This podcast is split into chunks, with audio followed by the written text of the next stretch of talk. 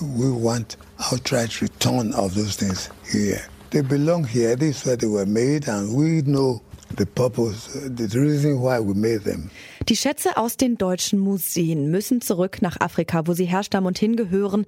Das hat der nigerianische Prinz Adun Akensua in einer Dokumentation der Deutschen Welle gefordert. Denn zahllose Kunstschätze in deutschen Museen sind während der Kolonialzeit geraubt worden.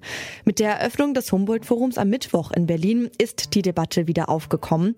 Wir fragen uns deshalb, was tun mit Beutekunst, behalten oder zurückgeben? Es ist der 17. Dezember. Ich bin Amelie Berwood. Hi.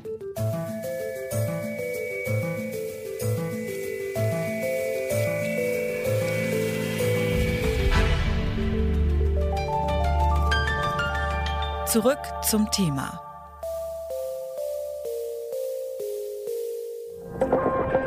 Eine kurze Unterbrechung für eine Botschaft von unserem Werbepartner.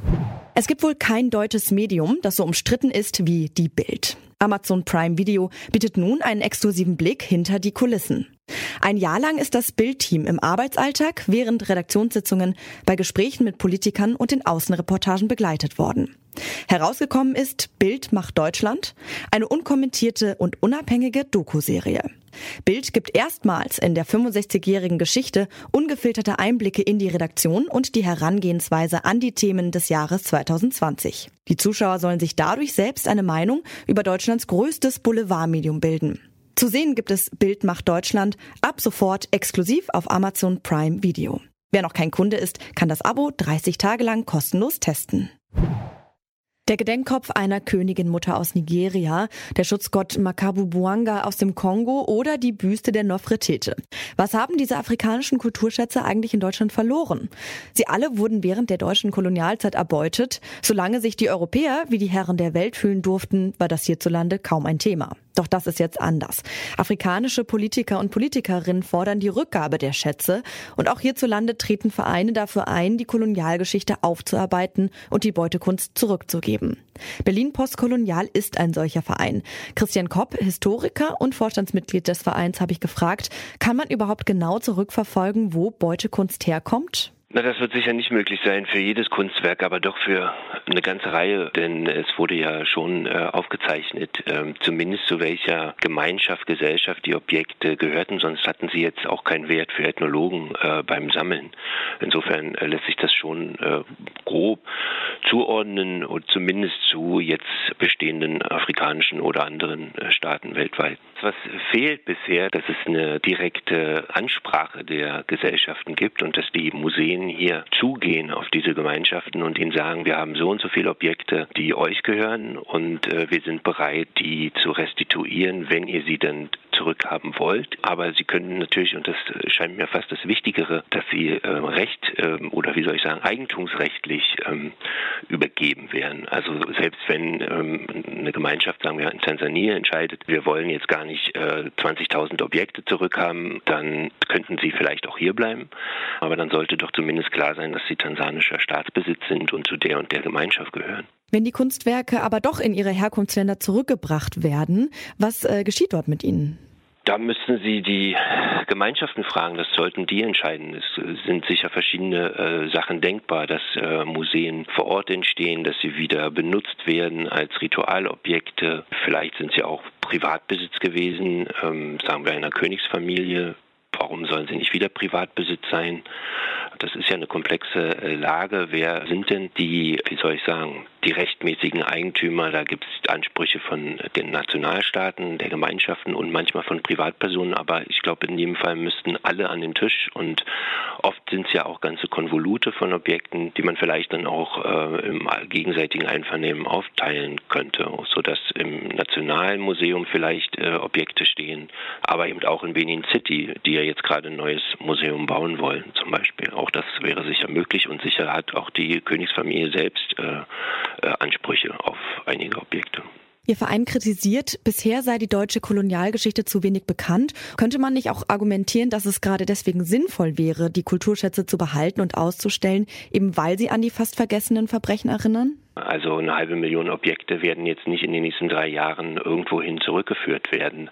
Es geht ja tatsächlich eher um den Grundsatz und um den Beginn eines äh, langwierigen Prozesses. Aber dieses Argument äh, zu sagen, wir brauchen sie, um hier auf die Verbrechen hinzuweisen, na, das halte ich für genauso unsinnig wie zu sagen, äh, wir müssen Straßennamen behalten, die Kolonialverbrecher, Massenmörder, Rassisten ehren, äh, damit wir weiter mit dieser Geschichte äh, uns auseinandersetzen. Die existierten hatten ja wie die Objekte die Straßennamen über 120 Jahre und in den letzten 50 Jahren hat kaum ein Mensch sich dafür interessiert, wen die eigentlich ehren oder äh, wie sie hierher gekommen sind, diese Objekte.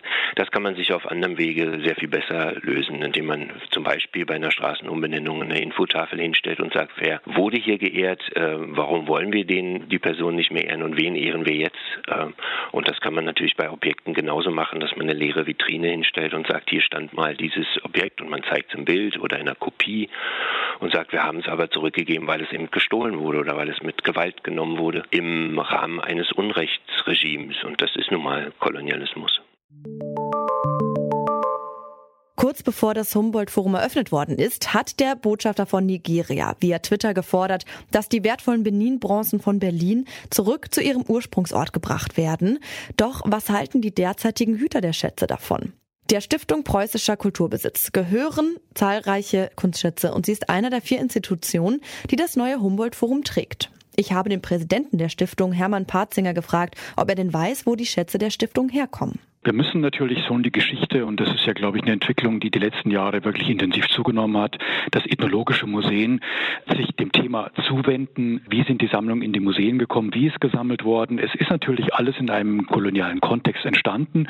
Dennoch äh, gehen wir natürlich davon aus, dass insofern alles Unrecht ist. Wir wissen, dass irgendwo, dass Objekte hergestellt worden sind für Sammler.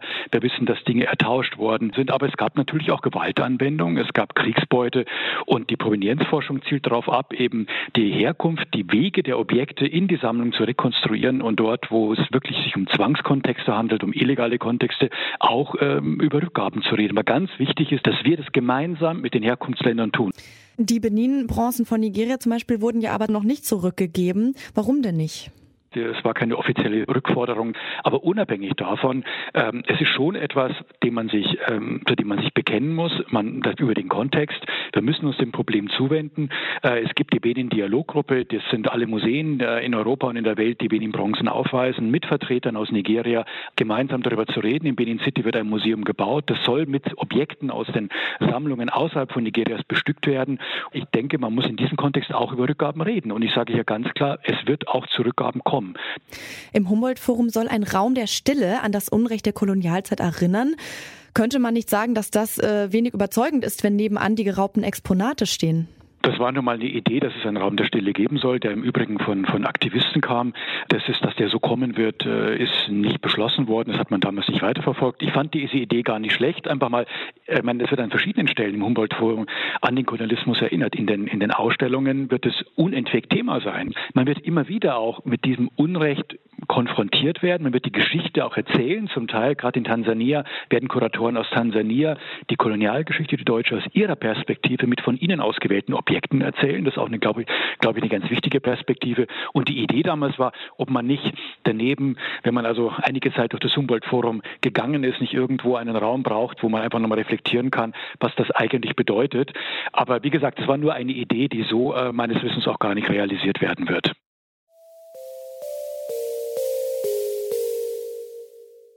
Afrikanische Staaten müssen ihre Schätze zurückbekommen. Darin waren sich unsere beiden Gesprächspartner einig. Aber ob das auch wirklich geschieht? Afrikanische Politiker und Politikerinnen fordern schließlich schon seit Jahrzehnten, dass die geraubte Kunst nach Hause kommt. Wo sämtliche Kunstwerke herkommen, wird sich wohl auch nicht immer ermitteln lassen. Damit bleibt nicht nur ein Stück Kolonialgeschichte bei uns, sondern auch die Verantwortung, dieses dunkle Kapitel weiter aufzuarbeiten. Das war's von uns für heute. Wenn ihr uns auf Spotify hört und euch der Podcast gefällt, dann freuen wir uns immer, wenn ihr zurück zum Thema direkt folgt. Geht dafür einfach direkt zum Podcast und drückt oben auf Folgen. An dieser Folge mitgearbeitet haben Alia Rentmeister, Charlotte Nate, Luise Heinrich und Andreas Popella. Chef vom Dienst war Dominik Lenze und ich bin Amli Berbot und sag Tschüss und bis zum nächsten Mal. Zurück zum Thema vom Podcast Radio Detektor FM.